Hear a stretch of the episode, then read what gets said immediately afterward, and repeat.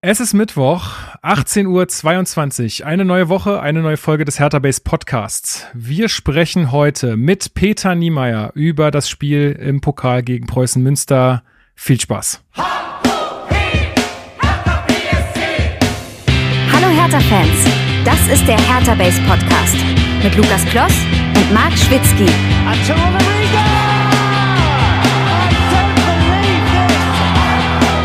Das habe Und damit herzlich willkommen zum Hertha Base Podcast. Mein Name ist Lukas. Ich bin wie immer euer Moderator dieser blau-weißen Fußballsendung und auch heute wieder an meiner virtuellen Seite beliebter Fanexperte, Chefredakteur von Hertha Base, Marc Schwitzky. Ich grüße dich.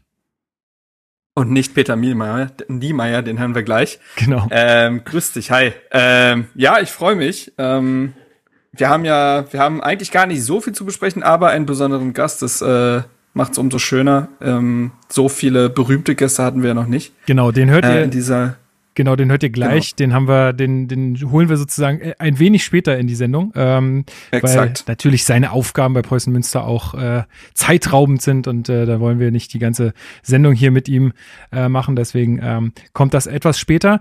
Äh, ich begrüße auch alle äh, neuen HörerInnen. Ähm, wenn ihr heute das erste Mal dabei seid, vielleicht auch aufgrund äh, des Namens Peter Niemeyer oder so, dann äh, herzlich willkommen äh, im Hertha Base Podcast. Wir besprechen hier jede Woche die Spiele und News von Hertha BSC und haben äh, äh, oder das Ganze sozusagen eingebettet ist in, in den Blog herterbase.de. Ähm, da könnt ihr auch Artikel, Kommentare und Analysen in schriftlicher Form finden. Ähm, also schaut da auch gerne mal drauf. Ähm, außerdem findet ihr uns auf allen möglichen ähm, Social Media Plattformen ähm, und auch mit Content und so weiter. Also äh, da gerne auch einfach mal connecten. Ähm, ja. Genau, dann äh, würde ich sagen, äh, machen wir gar keine halben Sachen und steigen einfach mal in, die, in den Mini-News-Teil für heute ein. So ist es. Hertha News. Ja, da gibt's nämlich äh, diesmal gar nicht so viel. Wir sind ja auch noch gar nicht so lange äh, weg von der letzten Sendung. Deswegen äh, nur zwei Meldungen. Und zwar, äh, Marc, du hattest äh, ein ähm, Interview mit Rüne Jahrstein gelesen äh, und äh, ja, hast da ein paar, sagen wir mal, doch auch ganz wichtige Infos rausgezogen. Richtig, er hat äh, mit der Bild ein Interview zu seiner Corona-Erkrankung geführt und äh, besonders gerade, wo der Fall Kimmich so präsent ist und äh, wir sowohl in der Gesellschaft als auch bei den Fußballprofis immer noch an der Impfquote schrauben können, wobei die DFL jetzt gemeint hat, zwischen 92 und 93 Prozent ist, glaube ich, die Impfquote in der Bundesliga, was ja im Vergleich zur Rest, zum Rest der Gesellschaft sehr gut ist. Aber wir alle wünschen uns natürlich die 100 Prozent. Und äh, René Jahrstein ist geimpft, aber hätte sich lieber früher impfen lassen, wie er das jetzt halt der Bild äh, in Bezug auf seine Corona-Erkrankung mitgeteilt hatte. Er hatte berichtet, dass er sich ja beim, also er hatte sich ja damals bei, das ist ja mittlerweile ein halbes Jahr her, äh, bei der Länderspielreise für Norwegen mit Corona infiziert hat und er meinte, er war anfangs sehr müde und dachte, das passiert halt an der Länderspielreise mal, aber er bekam dann halt Fieber, musste dann äh, in Quarantäne und äh, meinte, die ersten zwei Tage ging's noch und ab dem dritten Tag hatte er überall Schmerzen, konnte das Bett nicht verlassen, hatte hohes Fieber. Irgendwann wurde er dann mit dem Krankenwagen abgeholt in die Charité. Ähm, und ja, hat meinte, er konnte nicht, also er meinte, er konnte nicht mehr Fußball auf dem iPad schauen. Er war wohl zweimal in der frischen Luft, aber saß dabei jeweils im Rollstuhl und ähm, ja, ähm, dann ging es halt so weit, dass er ja sich eine Herzmuskelentzündung äh, zugezogen hatte, was nochmal dazu geführt hat, dass er weiter zu, äh, ja, zurückgeschlagen wurde ähm, in der Arbeit wieder hin zum Mannschaftstraining. Er meinte, er hat in der Zeit ging es ihm wirklich, wirklich nicht gut und ähm, er konnte zehn Minuten spazieren gehen und dann war er kaputt. Also, und du redest hier von einem Mitte 30-jährigen äh, Vollprofi, ähm, das ja, vor allen Dingen auch krass. bei der Erscheinung Rüne Jahrstein äh, würde man das, also das traut man dem irgendwie gar nicht ja. zu, ne? Ist ja auch ein Trainingsweltmeister. Also der, der macht ja bis jetzt ins, ich sag, hohe Fußballalter. Wie gesagt, Mitte 30 ist an sich kein hohes Alter. Das muss man dann immer manchmal nochmal, äh, sich nochmal äh, vor die Augen halten, dass ja alte Fußballprofis keine alten Menschen sind. Und der hat ja immer auch, äh, Trainingsextraschichten geschoben und so. Und ähm, er hatte gesagt, äh, dass ähm, er nach seiner Erkrankung nochmal geimpft worden sei. Und er sagte, ich finde es gut und wichtig, das zu machen. Ich bin ganz klar für die Impfung. Vielleicht hätte es mich nicht so hart erwischt, wenn ich mich im Frühling schon hätte impfen lassen können. Ähm, und er arbeitet jetzt ja, er ist jetzt wieder zurück im Mannschaftstraining und arbeitet sehr daran, nochmal um, bei Hertha auf dem Platz zu stehen. Also er meinte, ich bin nicht nur hier, um hier zu sein. Er hat ja noch einen Vertrag bis 23, der wurde ja, glaube ich, verlängert, während er auch schon ausgefallen war. Ähm, das heißt, Hertha setzte auch auf ihn. Und ähm, auf dem Wege natürlich nochmal weiterhin alles Gute, dass sich da jetzt auch Long-Covid-mäßig nichts mehr irgendwie äh, entwickelt hat. Und ähm, zeigt, glaube ich, wie gesagt, nochmal allen, führt nochmal allen vor Augen, was diese Erkrankung mit jemandem macht und ähm, dass wir alle da, dass es uns allen daran gelegen sein sollte, die ja die Impfquote zu erhöhen und die äh, Inzidenz, jetzt aber wieder, ich glaube 125 oder so liegt in Deutschland wieder runter zu bauen. Ja, also genau. Es ist ja auch nicht immer nur, also klar, man schützt sich ja auch selbst und äh, das ist, hätte ja Rühner anscheinend auch gerne selbst gemacht, noch schon früher, ähm, weil dann einfach der Krankheitsverlauf bei einem selbst nicht äh, so, äh, so schwer ist, aber man steckt halt auch le äh, weniger leicht andere an.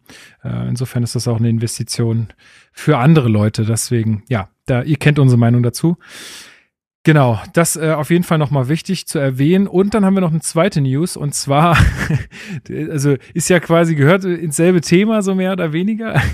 Äh, am 7. November ähm, dürfen wieder 37.500 ZuschauerInnen ins Olympiastadion zum Spiel gegen Leverkusen.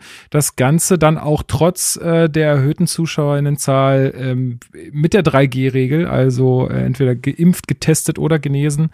Ähm, das äh, hat jetzt irgendwie Berlin entschieden, dass das geht, dass man jetzt wieder 50 Prozent auslasten darf. Ähm, ich glaube, bei Union sind es sogar 16.000 und ich glaube, die haben nur 18, ne? Irgendwie sowas in dem Dreh. Also da ist wohl auch äh, noch mal, noch mal ja. ein Ticken, also von der Prozentanzahl höher.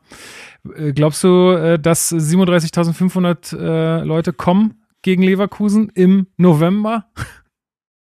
Hm, eher nicht. Nee, also glaube ich tatsächlich nicht. Ähm, könnte ja schon sein, dass es jetzt die vorherigen, was 20, 25.000, die wir jetzt beim letzten Spiel waren, vielleicht kommen da noch ein, 2.000 mehr. Das kann schon sein, aber da muss man gar nicht nur auf Hertha gucken. Im Gegenteil, das betrifft, glaube ich, die gesamte Liga aktuell, dass alle noch durchaus strugglen, ihre jetzt wieder geöffneten Stadien. Manche Vereine haben ja sogar 2G und dürfen dann voll auslasten und solche Geschichten, dass da alle große Probleme haben, die Leute wieder reinzubekommen. Ähm, ich glaube, alle sind noch einigermaßen vorsichtig. Das ist einfach so. Die Menschen tasten sich ans normale Leben wieder heran und ja, bei Hertha wissen wir aber auch, wie, also dass es ohnehin nicht selbstverständlich ist, im November äh, über 35.000 Menschen ins Olympiastadion zu bekommen, ähm, wenn nicht gerade absolute Hochkonjunktur sportlich herrscht. Äh, daher kommt ja jetzt. Kommt ja jetzt. sich Hertha, wollte gerade sagen, dahingehend entwickelt sich ja gerade, dass Hertha jetzt äh, dann von hinten heraus die Champions League holt. Aber ähm, mal abseits dessen, ich glaube es nicht. Wenn am Ende 30.000 kommen, glaube ich, ist das schon ein Erfolg. Ähm, und dann passt das erstmal. Ja, zumal der alles andere kann ich mir nicht vorstellen. Ja, zumal der organisierte Support ja immer noch fehlt, ne? Und das sind ja dann schon Eben. echt äh, viele Leute. Ja, also, ähm, aber man sieht, es entwickelt sich jetzt äh, wieder hin zur Normalität. Ich glaube, äh, wir robben uns da jetzt so langsam ran. Es ist, ähm, es ist ja auch immer noch ein Ausprobieren, ne? Wie, wie weit kann man gehen in einer bestimmten Situation? Und äh, ja, finde ich jetzt erstmal, äh, sagen wir mal, äh, gut, dass man das ausprobiert und ähm, guckt, äh, ja, wie es sich dann am Ende verhält.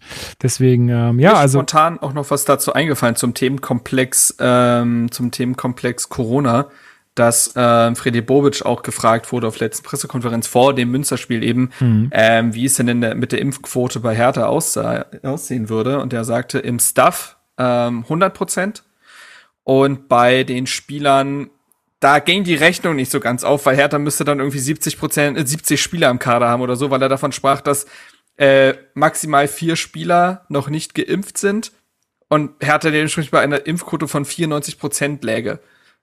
Ja gut, das vielleicht hat er die Jugendmannschaft mitgenommen oder so. Ja, ja, wer weiß. Auf jeden Fall rein mathematisch könnte das schwierig werden, aber äh, bezieht man das jetzt mal nur auf die äh, totale Zahl, nämlich von maximal vier Spielern, ähm, da muss anscheinend noch Überzeugungsarbeit geleistet werden. Er sagte, dass man das vor zwei, vor, vor ein paar Wochen hätte man das auch schon mit Argumenten geschafft, ein paar Spieler nochmal davon zu überzeugen und dass man das auch weiterhin in dieser Form versuchen wird. Ähm, ist natürlich nicht an uns, da jetzt rumzurätseln, welche Spieler da jetzt äh, nicht geimpft sind und welche geimpft. Das äh, wollen wir nun wirklich unterlassen. Ähm, ich glaube aber, ein eindringliches Gespräch mit eben Rüne Jahrstein beispielsweise könnte schon ähm, oder mit Jordan beispielsweise, der, glaube ich, bis heute nichts schmeckt, ähm, das sind, glaube ich, so Personen, mit die vielleicht auch mal ein gutes Wort da einlegen können, um da mal die Quote auf die 100 Prozent hochrutschen zu lassen. Das würde mich so wahnsinnig machen, wenn ich nichts mehr schmecken würde, ne? also ich weiß jetzt nicht, ob das bei, bei Torunariga wirklich so ist, aber also der hat ja sehr lange auf jeden Fall nichts geschmeckt und ich finde, selbst wenn du dann mit allem anderen wieder äh, topfit bist, mhm. ja, also wenn du körperlich sonst äh, komplett unversehrt bist, ich glaube, dass also dass das auch sich am Ende auf deine fußballerische Leistung auswirkt, weil du bist also, also ich wäre ein anderer Mensch. Ich, das wäre ja furchtbar. Das war ja auch diese Phase, in der Torunariga irgendwie so ein bisschen ja neben sich stand. Also das war auf jeden Fall in einem Leistungsloch zu der Zeit. Äh, das, das war schon so. Aber ja, ey, äh, man kann nur hoffen, dass da, wie gesagt, ähm, die Quote ist sehr hoch im Gegensatz, also im Vergleich jetzt beispielsweise gesamtgesellschaftlich. Trotzdem ähm, wie gesagt, gilt es alles zu optimieren und ähm, ja, kann man sich nur wünschen, dass es bei Hertha dann irgendwann auch im Kader bei 100 Prozent ist. Ja. Gut, dann äh, holen wir doch jetzt mal unseren Gast dazu und ähm, dann sage ich herzlich willkommen, Peter Niemeyer im Hertha Base Podcast. Grüße dich und schöne Grüße nach Münster. Hallo, schöne Grüße aus Münster nach Berlin und natürlich an alle Hörer auch. Ähm, ich freue mich auf eine schöne Zeit mit euch. Ja, wir uns auch. Ähm, Absolut. Genau, ähm, wir starten auch direkt rein. Du warst ja von 2010, für die Jüngeren unter uns hier, du warst ja von 2010 bis 2015 äh, auch ähm, ja, Hertha-Spieler und hast, äh, sage und schreibe, 121 Spiele für Blau-Weiß bestritten. Warst auch Aufstiegskapitän, also sehr, sehr verdient und warst danach noch drei Jahre beim äh, SV Darmstadt äh, aktiv und äh, erzähl mal so ein bisschen, ähm, vielleicht die Leute, die dich danach nicht mehr so verfolgt haben, skizzier doch mal so ein bisschen deinen Weg, äh, wie es dann weiterging bis heute, bis du dann in Münster gelandet bist. So jetzt. Ähm, ja, also stimmt, dass ich danach drei Jahre nach Darmstadt gegangen bin.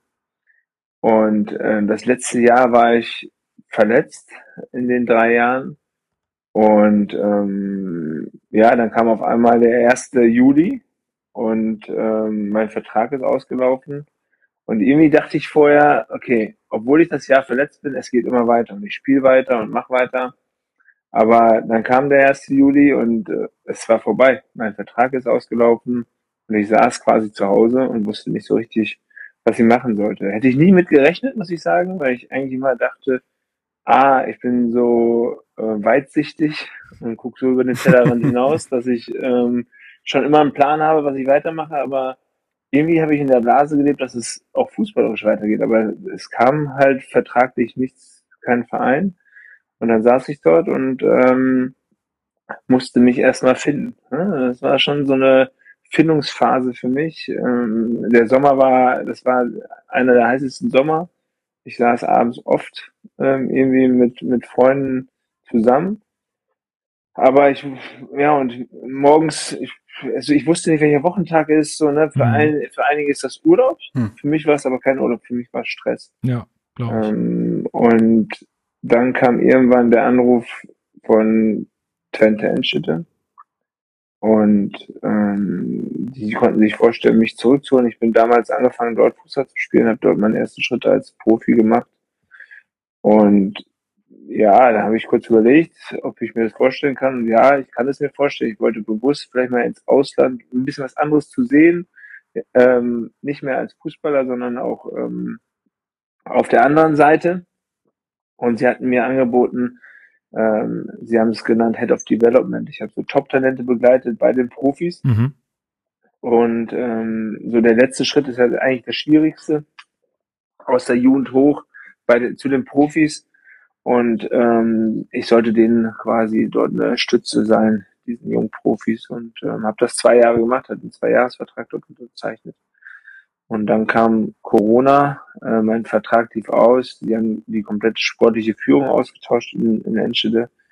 Und ja, dann war, lief halt mein Vertrag aus und äh, dann kam der Anruf von Preußen Münster und ja, ich habe es gemacht und bis jetzt noch keinen Tag bereut. Cool. Ja, wie du sagst, ne? also du bist jetzt seit Juli 2020 Sportdirektor bei Preußen Münster. Ähm, das, der Verein war da quasi gerade in die Regionalliga West abgestiegen, nachdem er, glaube ich, zehn Jahre in der dritten Liga war. Ist ja auch an sich eine Institution in der Region, bisher auch nicht weit davon weg ähm, aufgewachsen. Dem Sportbuzzer sagtest du, dass du quasi den Generalschlüssel für Münster bekommen hättest, also für den Verein, nicht für die Stadt, das vielleicht noch nicht. Ähm, wie würdest du denn den Verein beschreiben und was sind denn deine konkreten Aufgaben? Ja, stimmt schon, dass sie mir quasi den Generalschlüssel gegeben haben. Einzige Problem ist nur, es sind nicht so wahnsinnig viele Türen, also, die, man, die man dort mit diesem Generalschlüssel aufschließen kann.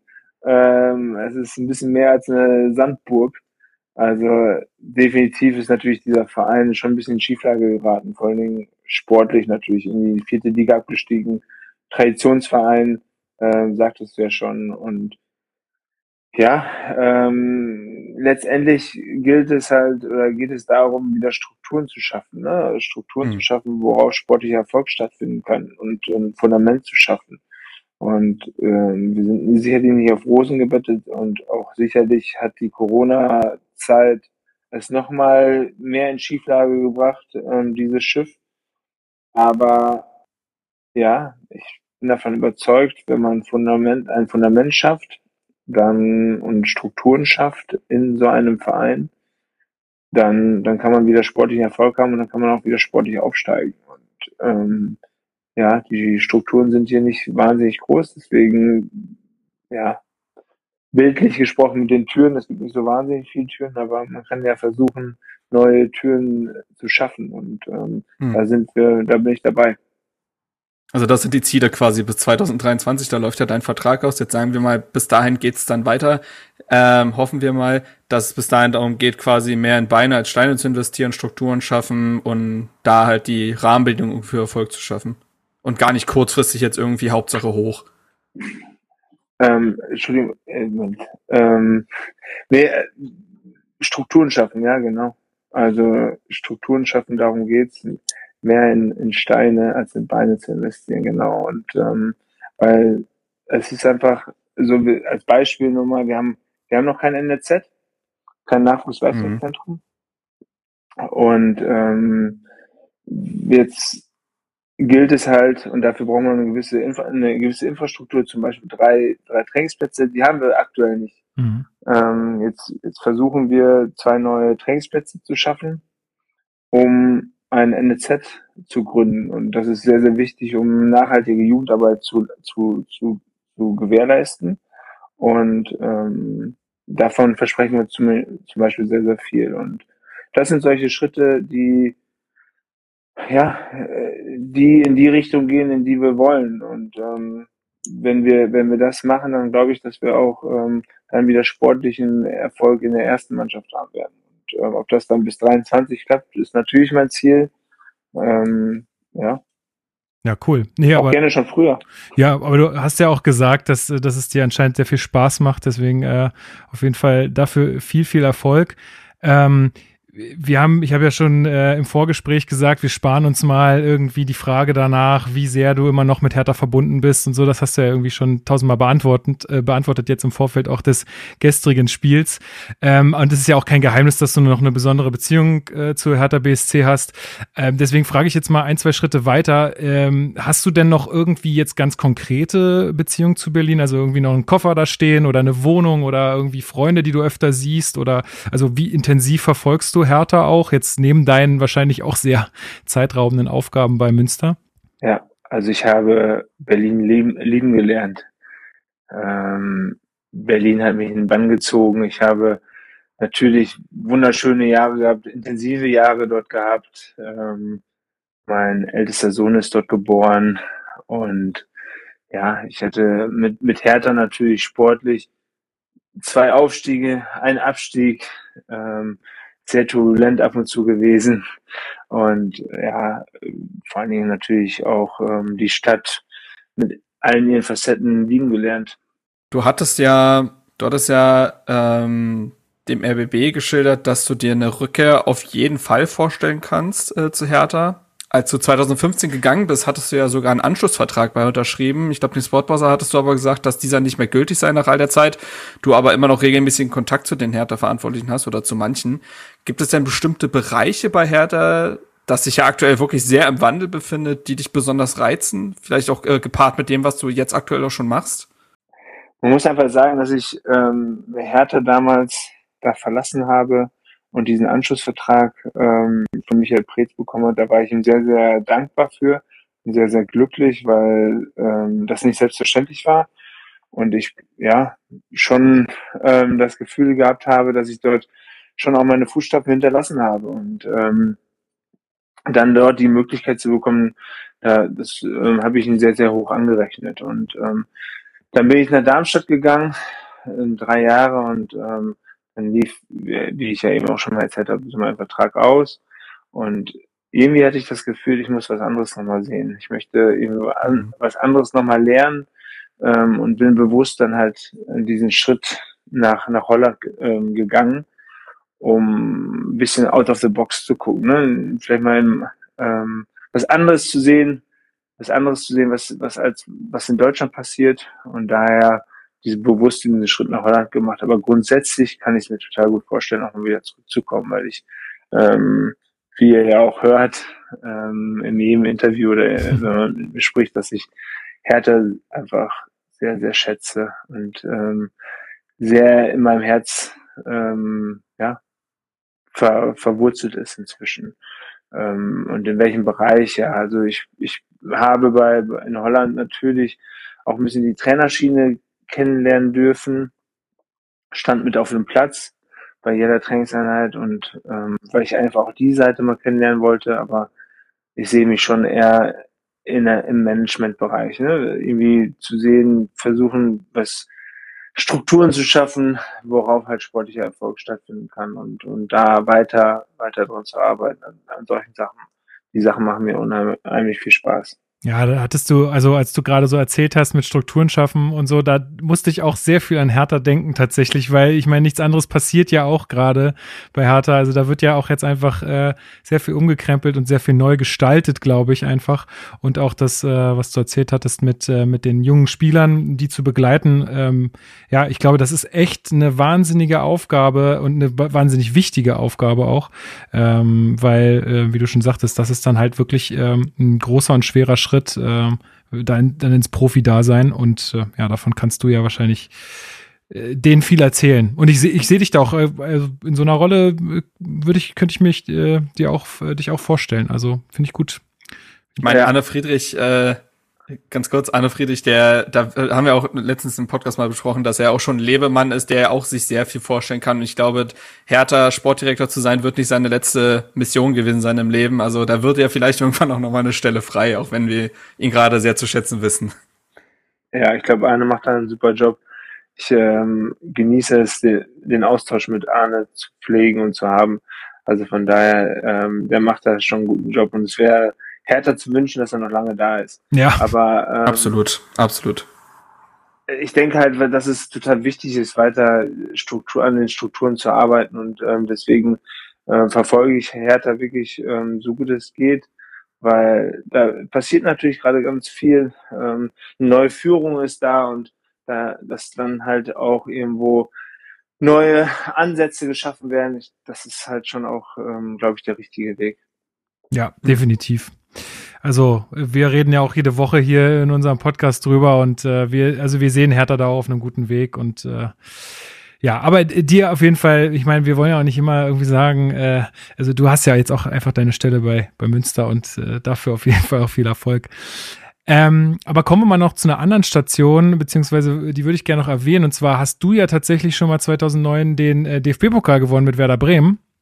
Und ähm, ja, für Hertha ist es ja aufs, jede Saison aufs Neue irgendwie die Mission, äh, ins Finale im eigenen Stadion einzuziehen. Und jetzt steht Hertha zumindest mal schon mal im Achtelfinale. Ähm, du kannst es ja auch aus eigener Erfahrung sagen, ähm, was, was wären denn jetzt so, wenn, wenn du den Hertha-Spielern, den Jungen vor allem äh, auch irgendwie Tipps geben müsstest, was, was sind denn jetzt die Zutaten, äh, die es braucht, um möglichst weit im Pokal zu kommen? Und hast du vielleicht auch in de deiner Zeit von Hertha da irgendwie einen besonderen Druck gespürt, ähm, weil es halt so ein besonderes Ding auch für, für den Verein ist?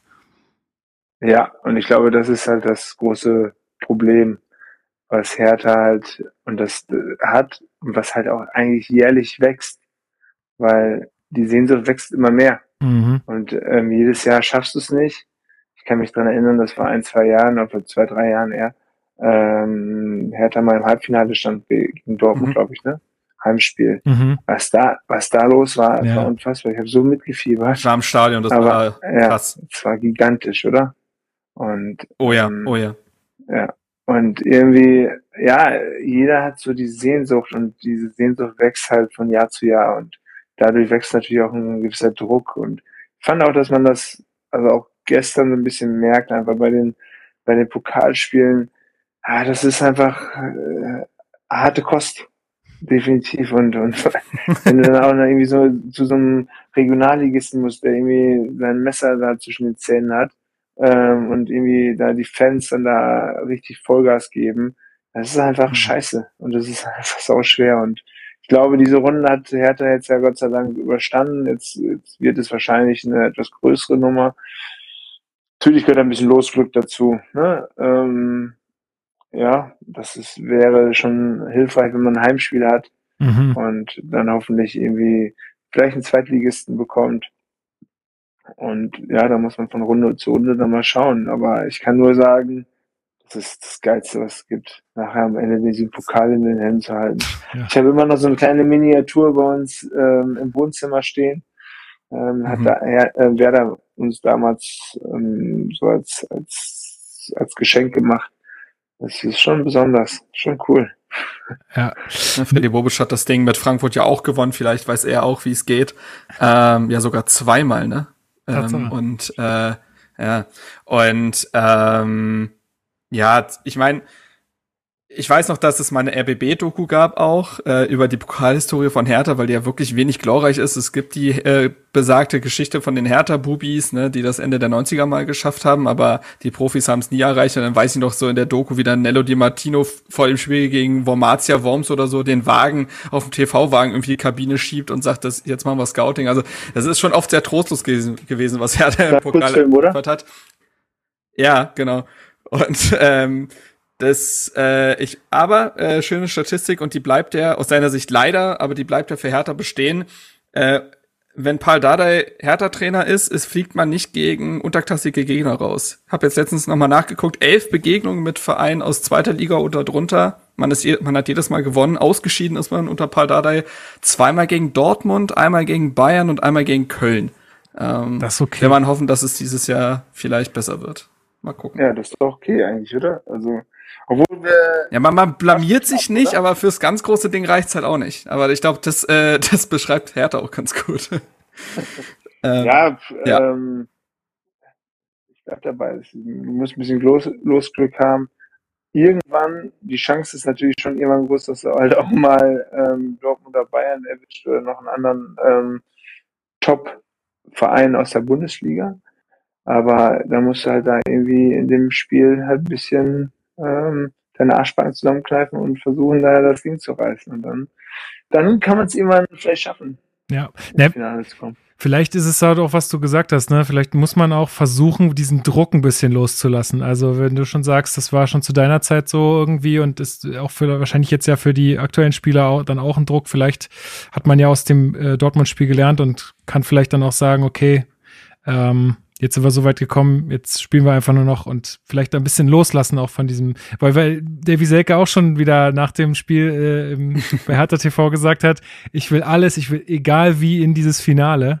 Ähm, ist ja lobenswerter Anspruch, aber wenn das dann ähm, in, in, in Druck um, um sich ummünzt, der dann halt äh, zu schlechten Leistungen führt, ist dann natürlich nicht so gut. Ja, ja man, man, man merkt es einfach so ein bisschen, also auch, auch gegen uns beim Spiel. Also ja, wir waren dann, dann weniger, es war jetzt nicht so, so wahnsinnig überzeugend. Ist halt auch eklig dann gegen, auch gegen zehn Mann, ne? Und, ähm, und dann wächst mhm. eigentlich der Druck noch mehr.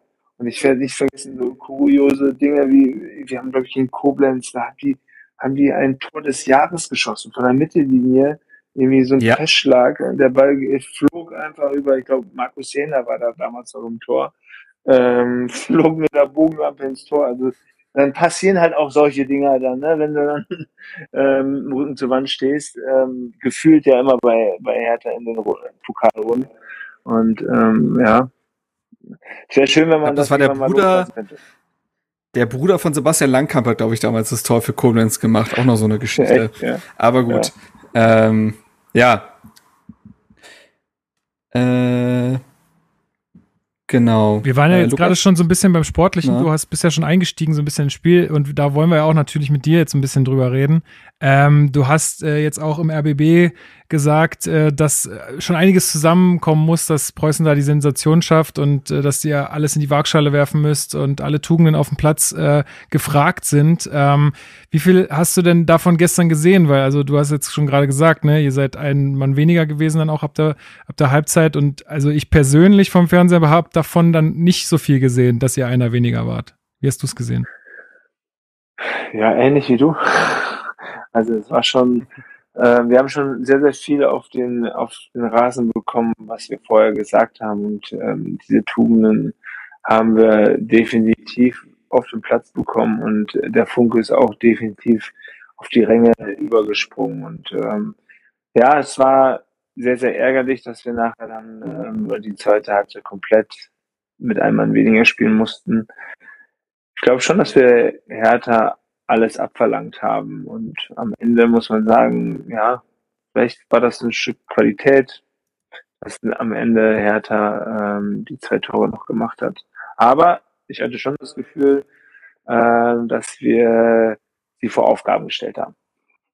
Das, das definitiv. Äh, absolut. Das absolut. Äh, es gab auf Twitter ein Video, ähm, bei dem du auf den äh, Auswärtsblock äh, zugelaufen bist und von den mitgereisten Hertha-Fans sehr herzlich empfangen wurdest. Was, äh, was ging dir da durch den Kopf? Und Anschlussfrage, abseits so vom Sportlichen, wie fandest du den Abend mit 11.000 ZuschauerInnen? War ein würdiger Rahmen, oder? Ja, total. Also bevor ich gleich auf das zu, zu, ähm, zu komme, was du anfangs gesagt hast, ähm, es war ein würdiger Rahmen, es war ein schöner Abend, ähm, man merkt einfach auch in Münster ähm, ist eine Fußball-Euphorie da. Ähm, wir machen wieder positive Schlagzeilen für Preußen Münster. Ähm, wir haben absolut Werbung gemacht für den Fußball in Münster, im Münsterland ähm, an diesem Abend. Und ähm, der Moment, als, als die Rufe kamen, mein Name kam aus dem Hertha-Block und ich dann dort hingekommen bin, muss ich sagen, äh, wenn ich noch dran denke, kriege ich Gänsehaut, werde ich emotional, weil das wirklich, ähm, das habe ich nachher auch gesagt, so, das war echt was ganz, ganz Besonderes für mich, weil du beendest immer deine Karriere und dann merkst du, das habe ich eingangs auch schon mal gesagt, so, du, du beendest deine Karriere und dann bist du auf einmal also Peter Niemeyer, ne, und nicht mehr der Fußballer. Mhm. Und mhm. ähm, obwohl ich nie mich nie so, meiner Meinung nach nie so als äh, über den Fußball profiliert habe. Trotzdem war ich Peter nie mehr der Fußballer.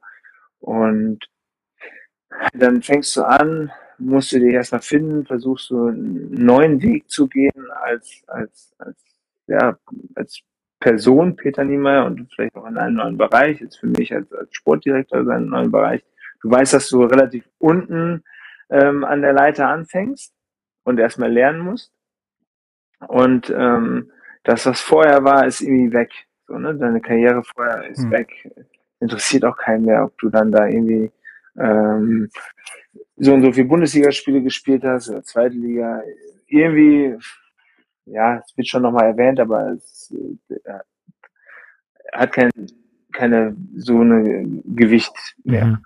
Und ähm, dann hast du so einen Abend wie gestern, ich habe mich total gefreut. Einen Tag vorher irgendwie ähm, war ich im Hotel, habe die Leute getroffen, ähm, habe allen Hallo gesagt, habe noch ein Glas Wein mit denen getrunken, was ich total schön fand, einfach mal, ähm, weil man ja irgendwie zusammen auch ein, ganz, ganz viele Schlachten geschlagen hat und ähm, einen langen Weg zusammengegangen ist. Und dann kommt man nach dem Spiel halt ähm, kommen diese Rufe und man geht dorthin und man merkt einfach, ah ja, man hat irgendwie nicht alles falsch gemacht. Man hat in seiner Karriere irgendwie doch ein bisschen was hinterlassen, ähm, was in Erinnerung geblieben ist. Und ähm, das war einfach ein wunder, wunderschöner Moment und da kann ich nur allen Danke sagen, ähm, die dort standen und meinen Namen gerufen haben. Also ich habe dann nicht gerechnet und es war auch, ein, hätte auch nicht sein müssen, aber trotzdem war es einfach irgendwie ein unfassbar schöner Moment für mich.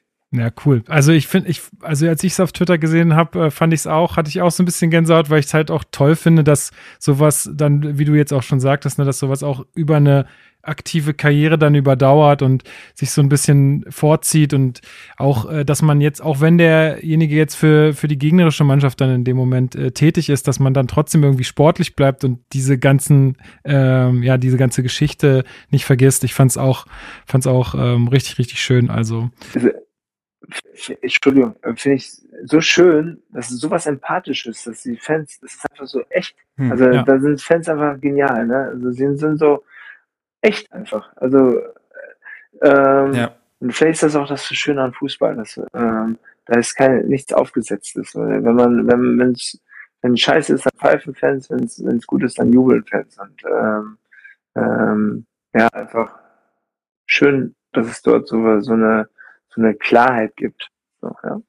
Ja, cool. Ja, aber wir können das ja von der anderen Seite eben auch nur sagen, ne? Also wir, die dich ja auf dem Feld gesehen haben, da ist auch wirklich, da ist, also ich wüsste nicht, was da Negatives bleiben soll. Also wir haben es ja am Anfang die kurze Statistik auch nochmal runtergebetet, dass äh, ein sehr verdienter Spieler und ähm, ich glaube, das wissen die Fans dann zu schätzen und vergessen das auch nicht. Also ähm, du hattest, glaube ich, irgendwo gesagt, dass du egal bei welchem Verein warst, bist du in die, in die Vordertür rein und auch äh, aus, die, aus der Vordertür wieder heraus. Und ich glaube, das spiegelt sich ja auch wieder. Also ich denke mal, dass du in Darmstadt äh, oder auch bei Twente oder Werder, dass du da, egal wo du warst, eigentlich immer einen guten Eindruck hinterlassen hast. Und bei Hertha eben besonders eben auch durch die beiden Aufstiege. Ähm, ja. Aber ja, kommen wir zum Spiel drauf. als solches. Ja, solltest du auch sein, solltest du auch sein. Wir, wir kommen mal zum Spiel ähm, nochmal, ähm, steigen noch mal ein bisschen rein.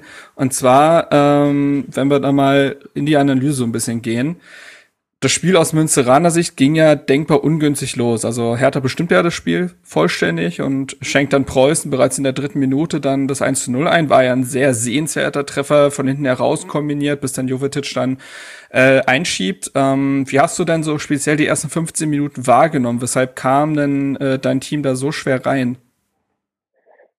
Ja, ich glaube, da war auch ein großer, große Portion Respekt dabei. Ne? Und ähm, das, das erste Tor, das war schon am Reißbrett vorher ähm, gut studiert. Das war schon sehr, sehr stark, muss man sagen. Und ähm, also man muss einfach auch festhalten, die Jungs ähm, spielen normalerweise vor 5000 Zuschauern maximal. Und ähm, wenn dann auf einmal da so ein mehr als das Doppelte an Zuschauern da ist und da, mhm. ja, da auf einmal so Kameras sind und, und ähm, vorher schon viel Alarm war und dann auf einmal da so eine, so eine Lawine kommt und du erst gar nicht so weißt, wo vorne und hinten ist, dass du dann erstmal so ein bisschen dich freischwimmen musst. Ähm, ja, dass es mit, mit einem Tor resultiert, ähm, war natürlich sehr, sehr ärgerlich. Ich dachte halt so, okay, wenn man die ersten 10, 15 Minuten übersteht, dann, dann kommt man besser rein, ähm, ohne ein Gegentor. Das hat leider nicht geklappt. Jetzt war es mit dem Gegentor und trotzdem hat man gemerkt, so, ja, es war so irgendwo am Rande, okay, entweder ziehen sie uns sofort den Stecker, ja, legen das zweite mhm. nach, mhm. aber irgendwie haben sie dann doch einen Gang rausgenommen, muss man sagen. Ne? Und ähm, so ab 15. Minute oder sowas wurden wir besser und ähm, kam auf einmal doch auch der äh, ist rübergeschwappt zu den Fans so und auf einmal kamen kamen wir dann doch besser ins Spiel und haben auf einmal auch Zweikämpfe gewonnen und ähm, auch gut kombiniert und guten Fußball gespielt. Ja, das wollte ich gerade sagen, denn nicht, äh, also genau so habe ich es nämlich auch gesehen. Ab der 15. Minute ist dann äh, ja Münster irgendwie aufgewacht, sind immer mutiger geworden. Ist eigentlich war es ein offener Schlagabtausch am Ende. Also es war nicht diese äh, Bundesligist gegen äh, Regionalligist Dominanz, äh, sondern ähm, das ja, war einfach ein offenes Spiel zu dem Zeitpunkt. Und das hat dann ja auch, äh, sagen wir mal, jetzt folgerichtig dann in der 41. Minute dann zum Ausgleich von äh, Torben Deters geführt.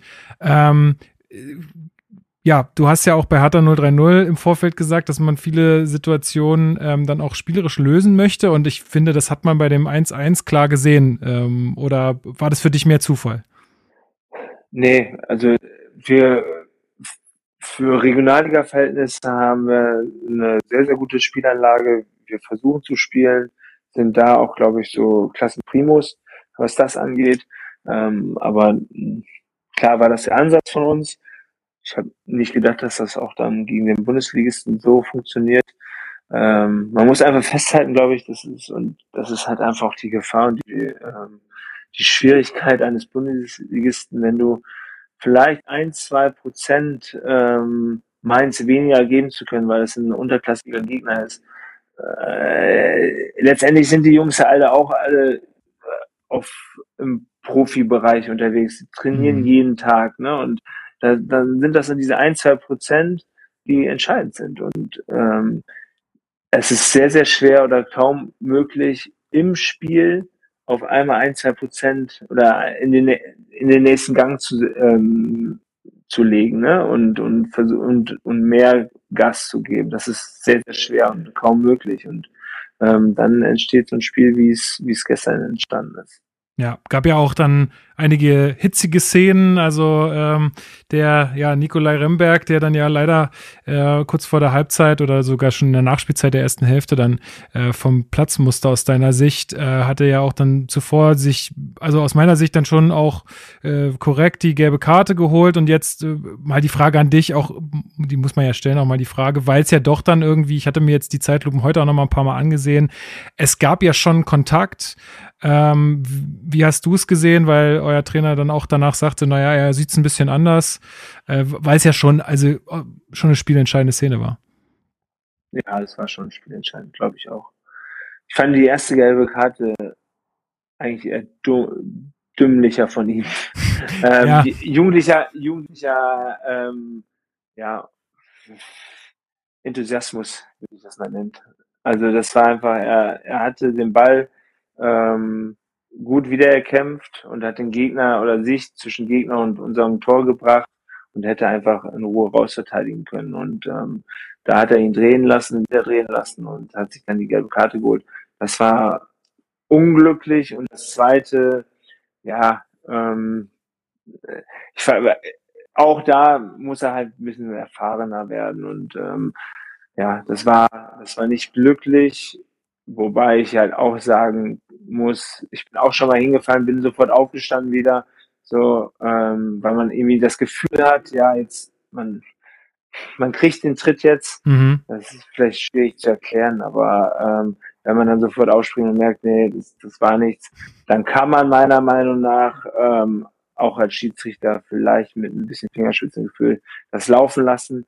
Hätte ich mir in dem Fall gewünscht, ähm, aber trotzdem korrekt letztendlich auch ähm, der Pfiff, wenn man ganz regelgerecht da vorgeht, dann ähm, muss man dort die zweite gelbe Karte geben und dann gelb-rot geben. Also von daher, ja, ich kann es nachvollziehen, dass, dass da gelb-rot gegeben wurde, aber mit, mit natürlich mit der Preußenbrille ähm, hätte man das vielleicht auch einfach ähm, weiter winken können und sagen, okay, ähm, er ist sofort wieder aufgestanden, hat er nicht re reklamiert oder sonst was. Ja. Ähm, wir lassen es so ja. laufen. Sehe ich auch so, ja.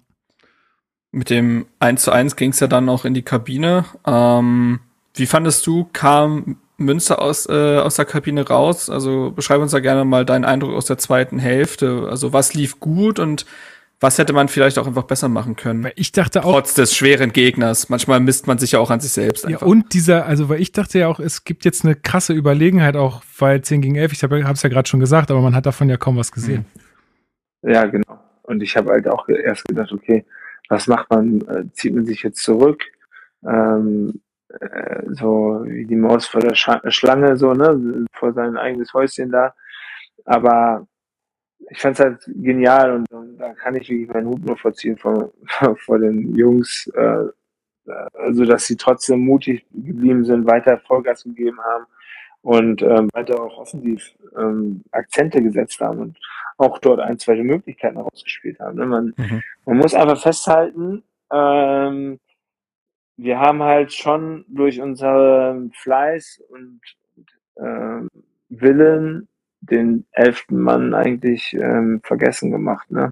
Und ja, dann war das dann doch irgendwie ein offener Schlagabtausch. Und klar, letztendlich muss man dann einfach sagen, dann kommt nochmal wieder ähm, zwei, drei Jungs ja. ähm, von der Bank, die einfach eine extra Klasse haben und die es dann halt auch einfach über Qualität dann irgendwie ähm, dann in dem Sinne ähm, geregelt haben. Ne?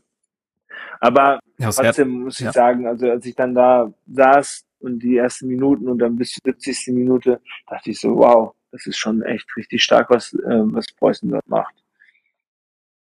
Absolut. Ich finde, das hat sich gegenseitig bedingt so ein bisschen. Ne? Also auf der einen Seite fand ich Preußen sehr, sehr stark, auch sehr mutig in der zweiten Hälfte. Ein Spieler, der mir bei euch sehr imponiert hat, war äh, auf der Linksaußen Teklab. Der hat mit Sefolk teilweise gemacht, was er wollte. Das, da hat man besonders keinen Unterschied gesehen, finde ich. Auf der Seite, auf der anderen Seite hat Preußen taktisch viel richtig gemacht. Äh, das Spiel immer wieder breit gezogen, also auf die eine Seite verlagert, auf der anderen Seite den Mann dann geschickt und solche Geschichten. Also das sah nach Fußball aus. Und ähm, bei Hertha auf der anderen Seite, Pardadei sprach äh, auf der Pressekonferenz ja auch davon, dass er gesagt hat, naja, zur Halbzeit, er dachte sich, ob das jetzt wirklich ein Vorteil ist, dass wir zu elf sind, äh, was eigentlich ein Vorteil sein muss, besonders als Bundesligist müsstest du ja eigentlich dein spielerisch, spielerisches Übergewicht dann auf den Platz bringen. Hertha hat sich aber so schwer getan, finde ich. Also nach, den nach den ersten 15 Minuten, wo man vielleicht die Partie auch schon hätte killen können, wie du vorhin gesagt hast, den Stecker ziehen, als man das nicht getan hat, wurde Hertha immer passiver, immer träger, ähm, konnte sich dann auch im Zentrum nicht behaupten. Ähm, ja, und Hertha wechselt dann ja zwischen der 55. und 77. gleich fünfmal. Also alle Offensivkräfte einmal quasi getauscht. Da sind auch einige hinter ihren Möglichkeiten geblieben. Und in der 79. fällt ja dann das 2 zu 1 durch Belfodil, vier Minuten später das 3 zu 1. Glaubst du, da hätte Münster noch irgendwas besser machen können oder muss man dann einfach irgendwann sagen, dann sind es die Umstände. Man war zu zehnt, man ist als Regionalligist, dann irgendwann ist dann vielleicht auch die Puste weg. Äh, wo, wie bewertest du das? Ja, wir hatten so zwei, drei kleine Möglichkeiten davor. Ne? Und ähm, mm. wenn man da dann das, das Tor macht, glaube ich, ähm, ja, wird das nochmal hitziger. Ne? Und Gut, wenn man jetzt die einzelnen Szenen sieht, ähm, beim 2-1, es war eigentlich ein Einwurf, den wir nicht richtig oder gut rausverteidigen. Ähm, ja, das war, das war dann einfach individuell, ähm, individuelle Klasse von, von Hertha, das dann so auch dann zu machen und dann da zu stehen und das Ding einfach eben reinzumachen. Ne? Also ähm, da muss man dann auch einfach ein bisschen ähm, anerkennend sagen, das ist Qualität. Ja. Auf der anderen Seite ist ja Münster auch mutig geblieben, hat sich bis zuletzt Chancen erarbeitet. Genau, vor, vor allen Dingen bis, bis wirklich, bis kurz vor Schluss. Also da hat, ich meine, da stand es jetzt dann schon 3-1, aber da gab es ja nochmal zwei Gelegenheiten, die äh, sehr knapp dann auch nur übers Tor gingen, glaube ich. Ähm, du hast ja jetzt schon sehr oft gesagt, dass du da auch sehr stolz äh, auf die ganze Mannschaft äh, bist von Preußen Münster. Glaubst du, dass, dass ihr das auch jetzt irgendwie mit in die Saison nehmen könnt? Ich glaube, ihr spielt ja auch schon äh, irgendwie direkt wieder Freitag, oder? Ja, genau, wir spielen Freitag wieder. Um kurz auf die Szene zurückzukommen. Also es war, ja, es war einfach Werbung für, für, für, für Preußen Münster, ne? Also dass sie dann trotzdem noch nach dem 3-1 trotzdem noch weiter Gas gegeben haben ähm, es stand 3-1 und man weniger und gegen den Bundesligisten und wir haben irgendwie trotzdem noch probiert und äh, für uns extrem wichtig einfach, weil wir natürlich auch ein bisschen Pandemie gebeutelt sind und ja, versuchen müssen einfach wieder ähm, auch, auch auf mehreren Standbeinen zu stehen und, und sprich auch, auch ähm, Förderer, Sponsoren ähm, zu akquirieren, ne? um, um einfach wieder ähm, ja, finanzstärker zu sein und, und äh, mhm. mehr Möglichkeiten zu haben. Und deswegen, solche Abend sind dann ähm, Gold wert, was das angeht. Und dann geht's halt genau am Freitag schon wieder weiter. Spielen gegen die ähm, Zweitvertreter von Schalke 04 und dann ist wieder Alltag und da muss es halt, man kann jetzt natürlich die Mannschaft an, an so einer Leistung messen, zwar in besonderen Umstände, dass man solche Spiele nicht äh, wöchentlich abliefern kann in der Regionalliga, ist auch klar. Mhm. Aber ähm, ja, das bedarf es auch gar nicht. Also wenn es zwei, drei Prozent weniger wäre, dann würde es immer noch ausreichen, um, um ähm, nachher oben dann mitzumischen. Ne? Aber das ist halt schon jetzt auch die, die Kunst des Teams, ähm, des Trainers, jetzt da weiterzumachen. Ja, gut, Marc, hast du noch äh, sonst eine, eine Sache zum Spiel, die du ansprechen wolltest? Zum Spiel, zum Spiel glaube ich nicht. Also bei Hertha muss man, aus Hertha Sicht muss man sagen, hat ja Peter jetzt auch schon mehrmals gesagt, das ist dann eklig gegen so einen Gegner. Wir kennen diese Spiele. Äh, da muss man einen Strich drunter ziehen. Man ist weitergekommen, man hatte paar gute Phasen. Oftmals fand ich es dann doch sehr dünne. Ähm, besonders was die Präsenz einfach angeht, da musst du auch teilweise ruhiger sein, Ballbesitzphasen einstreuen. Das war mir dann zu passiv an vielen Ecken und Enden. Aber wie gesagt, du bist weitergekommen, du hattest die Qualität, die du nochmal einwechseln konntest. Ähm, für Marco Richter übrigens der dritte Treffer jetzt in Folge. Das wird ihm, glaube ich, auch noch mal ein bisschen Auftrieb geben. Belfodil mit seinem ersten Tor für Hertha. Du hast noch mal gesehen, wie Serda, welche Be Bedeutung Serda für diese Mannschaft hat, sobald er auf dem Platz steht, ganz andere Vertikalität, Tiefe, Aggressivität drin. Ähm, und äh, natürlich Glückwünsche an Linus Gechter mit 17 Jahren jetzt sein Startelf-Debüt gefeiert bei den Hertha-Profis. Auch nicht so ganz schlecht gemacht. Ähm, und jetzt macht man einen Strich, Strich drunter. Ich glaube, in wenigen Tagen, ich glaube vier Tagen jetzt, äh, ist dann schon die Auslosung fürs Achtelfinale. Mhm. Sind wir mal gespannt, wer sich da jetzt noch alles heute dazu gesellt an möglichen Gegnern. Und äh, am Freitag geht's dann weiter. Ja, ich, ich drücke dir die Daumen. ja, ja, danke, danke. Hauptsache Heimspiel erstmal. Ähm, das wäre schon mal so. gut. Da würde ich mich freuen. Ähm, ich weiß jetzt gar nicht, äh, wie sehr dich Marc darauf vorbereitet hat. Äh, wir haben nämlich ja so, ein, so eine kleine, äh, ja, wir machen so, ein, so eine kleine Auswärtsfahrt-Playlist auf Spotify.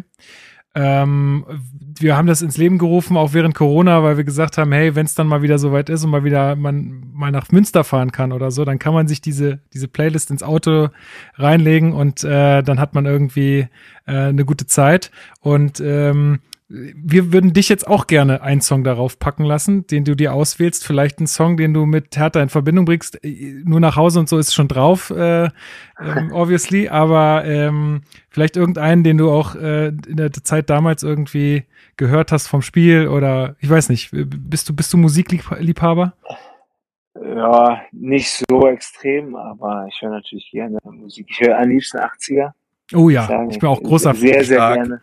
Großer Fan. Stark. 80er. Ich, ähm, ich habe so ein paar Jungs, vor allen Dingen Mike Franz und äh, ich, äh, wenn, wenn man das eine oder andere Glas mal zu sich genommen hat, äh, wird immer die 80er Playlist angeworfen und ähm, wir haben eine sehr, sehr gute Zeit dann zusammen. Ähm, muss ich sagen, erinnere ich mich mal gerne dran zurück. Klingt nach einer Einladung, finde ich. Ja, stimmt. Aber ähm, nee, das war mal super. Trotzdem habe ich ein anderes Lied, was ich, ähm, was ich mit Hertha verbinde, eigentlich ganz lustig. Wir haben ähm, ähm, in der zweiten Zweitligasaison haben wir einen sensationellen Punkteschnitt gehabt. Wir haben, glaube ich, nachdem wir erst ein bisschen schwierig in die Saison gekommen sind, haben wir dann gegen Union ähm, sensationell gewonnen. Mhm. Montagabend. Mhm. Und ähm, sind dann da durch die, durch die Liga marschiert, was wirklich beeindruckend war. Wir haben den höchsten Punkteschnitt gehabt, den es je in der zweiten Liga gab. Und man sieht auch jetzt vor allen Dingen äh, mit den anderen großen Traditionsvereinen, die, die da irgendwie in der zweiten Liga unterwegs sind, wie schwer das eigentlich ist, ja. dort aufzusteigen sofort wieder und was das eigentlich für eine Leistung war damals. Und mhm. wir haben nach den Spielen immer ein Lied gehört, überhaupt keine so eine Partymusik, sondern ähm, Over the Rainbow mit diesem Mann, der mit der seiner Ukulele. Ich weiß gar nicht, wie der Mann Ach so, heißt. der Mann mit den unaussprechlichen Namen. Ja, ja. Genau. Ich glaube, der ist schon verstorben auch inzwischen. Der ist ähm, leider verstorben. Ja, genau. Und wir haben dieses Lied immer gehört, ganz laut in der Kabine. und ähm, das war das ist ja mehr so ein, so ein, so ein keine Ahnung, so ein so ein Lied, um Shisha zu rauchen ne? oder sonst was zu machen, aber nicht um, um Siege zu feiern. Aber trotzdem haben wir dieses Lied immer gehört. Und das war immer nach jedem Sieg, dann haben wir dieses Lied äh, sehr, sehr laut in der Kabine gehört und ähm, haben den Sieg genossen. Also das Lied würde ich gerne drauf packen auf eure Playlist. Cool, das ist doch mal. Sehr, sehr schön. Sehr das schöne, machen wir so. Sehr schöne Anekdote. Cool, ja. Da könnt ihr euch jetzt ja. also äh, die Mannschaft von damals vorstellen, wie sie freudetrunkend in der Kabine steht und dieses Lied äh, trällert. Sehr cool. ja, sehr, sehr gut. Sehr gut ja. Ja. Eine Abschlussfrage vielleicht, Peter. Ähm, was glaubst du, wo die Reise für Hertha diese Saison hingeht und auch längerfristig hingehen wird? Was ist, was ist da so deine Gefühlslage, deine Einschätzung? Ich glaube, dass sie sich dieses Jahr stabilisieren werden und dass sie Anlauf nehmen für Größeres. Also es ist definitiv so, wenn man, wenn es eine Führungswechsel gibt, dass das ein bisschen Zeit bedarf. Und ähm, dass da ein bisschen natürlich erst noch ein bisschen ruckelt, ähm, ist, glaube ich, total nachvollziehbar. Und dann glaube ich, dass sie, dass sie sich festigen und, und stabilisieren und auch, ähm, dass man nach oben stehen kann. Äh, dafür sind einfach ähm, sehr, sehr kompetente Menschen dort ähm, in der Führung inzwischen, ähm, die, die dort zu Gast geben.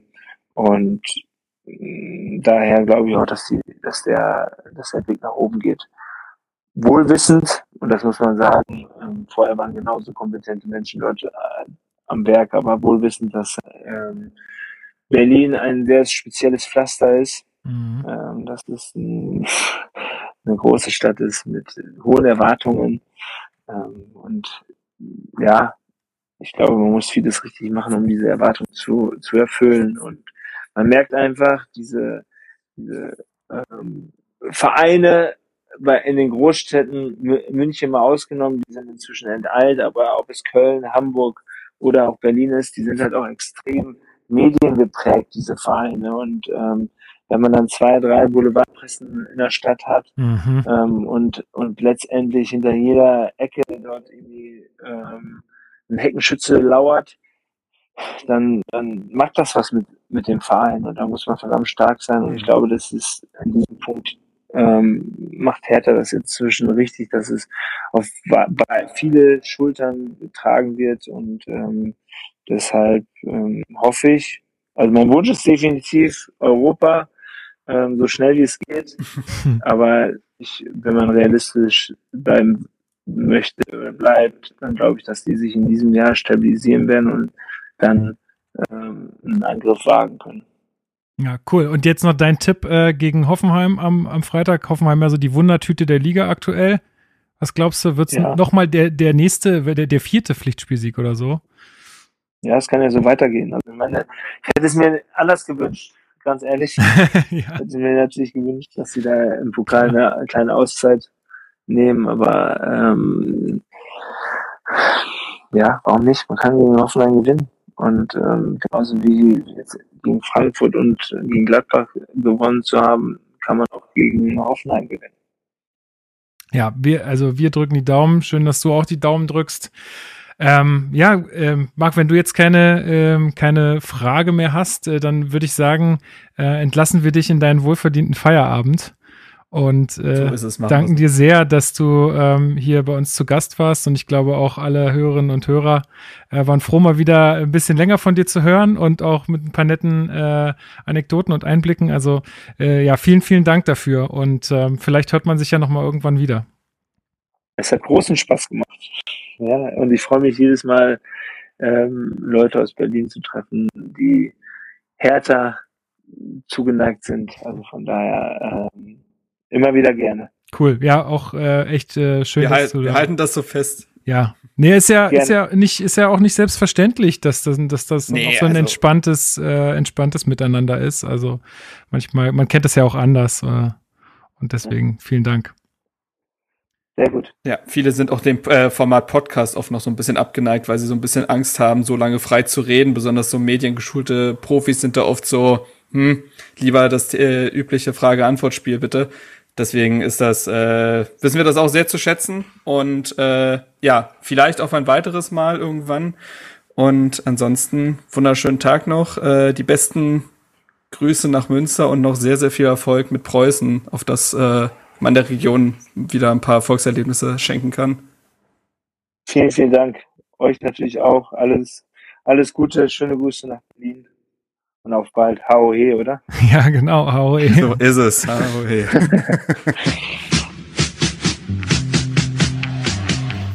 Trinkpause. Gut, das war doch ein tolles Interview, beziehungsweise ein nettes Gespräch mit Peter Niemeyer. Absolut. Sehr, sehr schön. Auch äh, total schön. Auch nochmal vielen, vielen Dank äh, an ähm, Tommy, der, den kennt ihr äh, vielleicht auch von Twitter. Äh, der hat uns da den Kontakt verschafft. Äh, vielen, vielen Dank. Grüße. Äh, ja, Grüße gehen raus und ähm, ja, äh, schön, dass es geklappt hat und vielleicht können wir ja in, in der Zukunft euch häufiger mit irgendwie entweder härter ehemaligen oder aktiven, in welchen Positionen auch immer, äh, beglücken. Das wäre, wäre uns, für uns total schön. Ähm, ich denke, ihr habt da auch nichts gegen. Gut, machen wir noch einen äh, kleinen Ausblick auf den kommenden Freitag. Am Wochenende wird wieder Fußball gespielt. Wer macht ja. das Rennen? Weiß ich gar nicht, wer spielt denn überhaupt? Hertha BSC spielt gegen Hoffenheim. In Sinsheim wird die Partie ausgetragen. Und wir hatten es ja schon fast letzte Folge so ein bisschen mhm. abgerissen.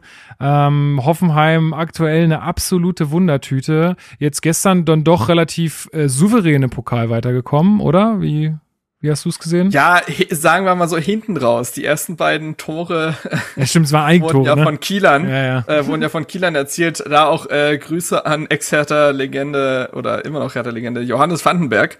Ähm, der hatte das 1 zu 0 noch drei Minuten beschert, indem man das eigene Tor geschossen hat. Ähm, Kiel kann zwischendurch noch mal ran mit 2 zu 1 und dann haben sie halt, glaube ich, aufgemacht und dann in der 59., 72. und 84. sind dann noch Tore gefallen, sodass es dann am Ende 5 zu 1 stand. Ähm, ich glaube aber nicht, dass sich das die gesamte Partie abgezeichnet hatte. Nee, genau. Und ähm, ja, und ansonsten in der Bundesliga, wie gesagt, das hattest du auch letzte Folge schon gesagt, aber wir für alle, die jetzt vielleicht neu dabei sind, also Hoffenheim total wild. Man weiß irgendwie gar nicht, was man bekommt. Ähm, ja, wie jedes Jahr, oder Lukas? Irgendwie? Es ist ja, mittlerweile. Seit drei ne? Jahren oder so. Ja, ja, mittlerweile ist es so, das stimmt. Äh, also ich, ehrlich gesagt, ich verfolge Hoffenheim nicht, weil es mir ah. scheißegal ist. Aber ähm, maximal dann, wenn wir gegen sie spielen, so. Aber ja, ähm, ja, was man so mitkriegt, ist es schon so, ne? Also auch letztes Jahr war es ja wild. Also die hatten ja da ja. so riesen Verletzungssorgen und so weiter. Und äh, dieses Jahr ist es dann auch, äh, ja, äh, ja, in die eine und in die andere Richtung. Also wir, man weiß irgendwie gerade gar nicht, was, äh, was passiert bei denen. Ähm, deswegen, glaube ich, muss man da auch äh, viel mehr auf sich schauen als Hertha und sagen, hey, wir müssen genau das abrufen, was wir jetzt auch sozusagen äh, in den, zumindest in den Bundesligaspielen dann auch äh, vorher äh, so gut gemacht haben. Ähm, kompakt stehen, äh, nichts äh, zulassen defensiv, äh, als Einheit auftreten, ähm, es dem Gegner schwer machen, aggressiv sein. Und ich glaube, wenn, wenn das jetzt erstmal der Plan bleibt, haben wir ja auch beim letzten Mal gesagt, ähm, wenn die Basics erstmal wieder stimmen, dann ist die Wahrscheinlichkeit, dass man das Spiel für sich entscheiden kann oder zumindest punkten kann, äh, definitiv höher äh, als bei allem anderen. Ähm, ja, was, was glaubst du, was, was drin ist am Freitag? Ist ja jetzt auch dann recht bald wieder, ne? Also auch kräftemäßig ja, ist natürlich so ein Ding. Ähm, aber für Hoffenheim gilt ja dasselbe. Die haben ja, ja äh, fairerweise genau gleichzeitig gespielt. Ähm, ja, also was für ein Spieler wart. Ich habe, ähm, wie gesagt, englische Woche ist nun mal kräftezerrt und fordert ja auch ihre Rotation. Ich glaube, anfangs äh, wird es einigermaßen umkämpft sein und wild, weil beide Teams sich erstmal finden müssen. Da wird wahrscheinlich viele gewechselt werden und dann wollen so beide über Körperlichkeit in die Partie kommen. Das ist meistens so Bundesliga-typisch. Und ich glaube, dann wird Hertha das Spiel der letzten zwei Wochen anstreben. Also dem Gegner mehr vom Ball lassen, kompakt stehen und dann über Konter und Standards halt gefährlich werden. Also da der Fußball eben. Mhm. Aber das hat ja eben auch schon Frankfurt und Gladbach wehgetan, wieso also nicht Hoffenheim. Und ich glaube, dass äh, die TSG wird gezwungen sein, irgendwie Lösungen mit dem Ball zu finden und über Flanken, die halt über Flanken hinausgehen, weil wenn wir uns die letzten Spiele angucken, Dedrick Boyata und Co. köpfen halt alles raus und Pekarik wirft sich auch in die 17. Flanke. Also aus Hoffenheimer Sicht, da muss ein bisschen mehr gehen. Und gleichzeitig müsste der Gegner von Hertha auch, glaube ich, immer wach sein, weil Hertha jetzt durch Flanken, teilweise schon aus dem Heilfeld oder durch Tempoläufe, Serda, Darida, Richter sind da entscheidend, sofort gefährlich werden kann. Ja. Und also, ähm, hat man gegen ja, Münster ja man gegen Münster ja auch gesehen, ne? Es, also es geht eigentlich hauptsächlich über Außen irgendwie, bei uns auch. Also. Ja, und gleichzeitig, wenn es über Außen, das bedingt sich immer so gegenseitig, finde ich. Das äh, vergisst man manchmal. Wenn es über Außen funktioniert, kriegst du automatisch mehr Platz auch in der Mitte, weil der Gegner sich auf irgendwas fokussieren muss und dann kriegt auch ein Serda mehr Platz. So. Mhm. Na, also das äh, bedingt sich oft gegenseitig. Ähm, ich bin mal gespannt auf die Aufstellung. Jetzt, Dardai hatte ja äh, gegen Münster siebenmal gewechselt im Vergleich zum ähm, Gladbach-Spiel. Ich bin mal gespannt, wie viel er davon zurückdrehen wird. Ja, ja. Also bis auf Schwolo, Boyata, Darida ähm, und Plattenhardt waren stimmt. alle neu. In, in, der Berichterstattung wurde jetzt immer fünfmal gesagt, aber stimmt, das, du hast äh, ist nicht korrekt. Ist Quatsch. Ja. Ähm, ich könnte mir vor, also ich könnte mir vorstellen, dass Plattenhardt jetzt gegen ähm, gegen Hoffenheim eine Pause bekommt, der, das würde das wäre dann das vierte Spiel in Folge und ein Außenverteidiger läuft ja dann doch ein paar Meter. Mittelstädt, der jetzt erstmal auf der Bank saß, könnte dafür vielleicht nach links hinten rücken. Du hast ja mit Dardai und ich glaube dann trotzdem Boyata und Pekarik deine Viererkette. Ja, und ansonsten kehren halt so Leute, glaube ich, wieder, wie so vielleicht ein Askasiban, sehr da. Ich glaube tatsächlich, dass Jovetic äh, nochmal von Anfang an spielen konnte, weil, könnte, weil ich fand äh, das Kreativloch in den letzten beiden Spielen in der Zentrale, wenn eben Serda nicht am Ball war, schon eklatant. Und Darida fand ich jetzt drei Spiele, nee, zwei Spiele in Folge nicht gut. Mhm. Ich glaube, und Jovetic hat sich ja gegen Münster durchaus warm geschossen. Äh, ich könnte mir den gut vorstellen. Ähm, und dann kehrt vielleicht ein Piontek zurück. Und mein Tipp, hm. Also ich sag mal, ich, ich no, vier Pflichtspielsiege in Folge, das, das klingt zu gut. Ich glaube, ich glaube, Hertha, ich glaube, Hertha spielt 1-1 ähm, und dann ist, äh, dann können trotzdem, glaube ich, alle damit leben. Okay, ja, es ist, ist natürlich. Was glaubst du? Ja, ich weiß gar nicht, ob überhaupt eine Mannschaft ein Tor schießt. Ich könnte ja, mir, auch, kann auch sein. könnte mir auch vorstellen, dass es irgendwie jetzt diese Woche dann auch mit diesen Pokalspielen da am Abend und so. Ja, ja. Vielleicht, äh, also ich gehe fast davon aus, dass es so ein richtiges 0-0 wird, wo ich mir, äh, wo ich mir am Ende wieder sage, geil, die Zeit, die hättest du auch anders investieren können. Vielen Dank, Hertha BSC. Aber ey, ich meine, muss ja sein, ne? Muss ja sein. Äh, mir, ja, fehl, also mir fehlt noch, einfach, mir fehlt ja. noch der, ähm, übrigens hier kurzes Feedback zu äh, Hertha TV Plus, ne, wenn man die Sachen im Real Life mhm. guckt. Mir fehlt noch der Vor, also dieses, äh, dass ich mir das schneller angucken kann. Ja, das wäre eigentlich wirklich gar nicht so schlecht, ne? So auf anderthalbfacher Geschwindigkeit, warum denn eigentlich nicht? Also ich glaube, die meisten Player bieten sowas heutzutage. Eben, ne? Also ähm, das geht technisch verkehrt. auf jeden Fall. Äh, das Oder man macht es auch noch wie das. Also ich würde mit den The Zone Player wünschen, weil der The Zone Player, die machen ja noch so Markierungen. Ah, ja. Sehr geil. So von wegen, äh, da ist ein Tor gefallen, da ist eine rote Karte, da ist ein Elfmeter äh, dass man sich auch daran so ein bisschen orientieren könnte. Das, ist, das fände ich auch nicht so schlecht. Das wäre auf jeden Fall eine Weiterentwicklung, die wichtig wäre. Aber ey, ich nutze dieses irgendwas schneller abspielen auch krass in meinem Alltag mittlerweile. Ich weiß gar nicht, ob das so ja. gut ist, weil man dadurch immer naja, so zugeballert ich, wird, weißt du? Angst. Ja, also ich kann mir auch Podcast noch nicht. Also viele machen das ja, dass ja. Podcast auf anderthalbfacher Geschwindigkeit. Das will ich nicht, weil ich das, weil ich Angst hätte, mich äh, zu entwöhnen von normaler Geschwindigkeit. Es ist auch teilweise so. Ich habe ein paar Podcasts, wo die Leute aber auch wirklich sehr langsam sprechen, die ich dann irgendwie auf anderthalb. Was äh, das für, so Einschlaf-Podcast? der Einschlafen-Podcast. Nee, aber ähm, wo die dann wirklich, äh, also wo ich die immer auf anderthalbfacher Geschwindigkeit höre und wenn ich dann mal zurückschalte, dann kann ich die auch nicht mehr hören, weil das das, das, das sind nicht mehr die selben Leute, Gefähr weißt du so?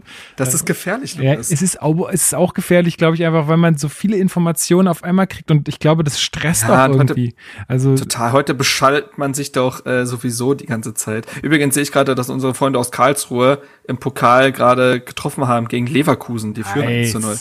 Nice. Mal sehen, ob das, äh, ob das noch äh, bleibt. Sehr gut, sehr gut. Ähm, ja, nee, also ein Podcast soll ja auch ein bisschen was Entspanntes sein, also deswegen. Absolut, absolut. Äh, entspannt oder informativ, aber ich auch da äh, sollte man sich Kann ja auch beides Zeit sein. nehmen. Kann ja auch beides. Kann ja auch beides, so wie der Hertha Base Podcast. So. Entspannt und informativ. Entspannt und informativ. Ihr Hertha Base Podcast. okay. So, ja, wir machen, oh, wir, genau, wir machen so ein Zweit-Podcast-Projekt auf Hertha Relax und dann, weiß ich nicht, dann irgendwie. Und dann, dieselbe und dann Aufnahme? nehmen wir nur so, pass auf, dann machst du, pass auf, ich weiß, ich, genau, du machst, machst dann so, so, so entspannte, wavy Sounds im Hintergrund, ne? So Entspannungsmucke. Und dann, mit so einer ganz ruhigen, basslastigen Stimme, äh, machst du nur so Buzzwords. Also so zum Beispiel, Marcelinius Treffer gegen Freiburg.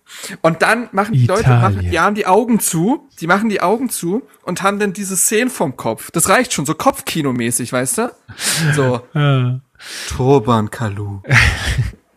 ja, da äh, könnte man mal so eine Wolke, so eine Wolke erstellen aus, das fände ich eigentlich mal ein geiles, äh, auch ein geiles Twitter-Projekt. Einfach mal so nur so einen Begriff reinwerfen, der zu Hertha related ist irgendwie.